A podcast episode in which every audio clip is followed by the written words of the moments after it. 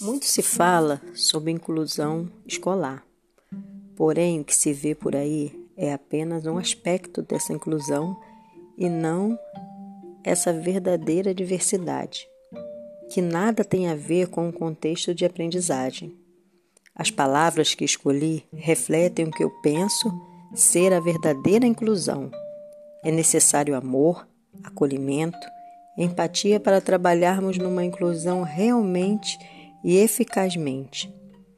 O despreparo e o desconhecimento causam uma barreira enorme na inclusão escolar, impedindo a acessibilidade de todos.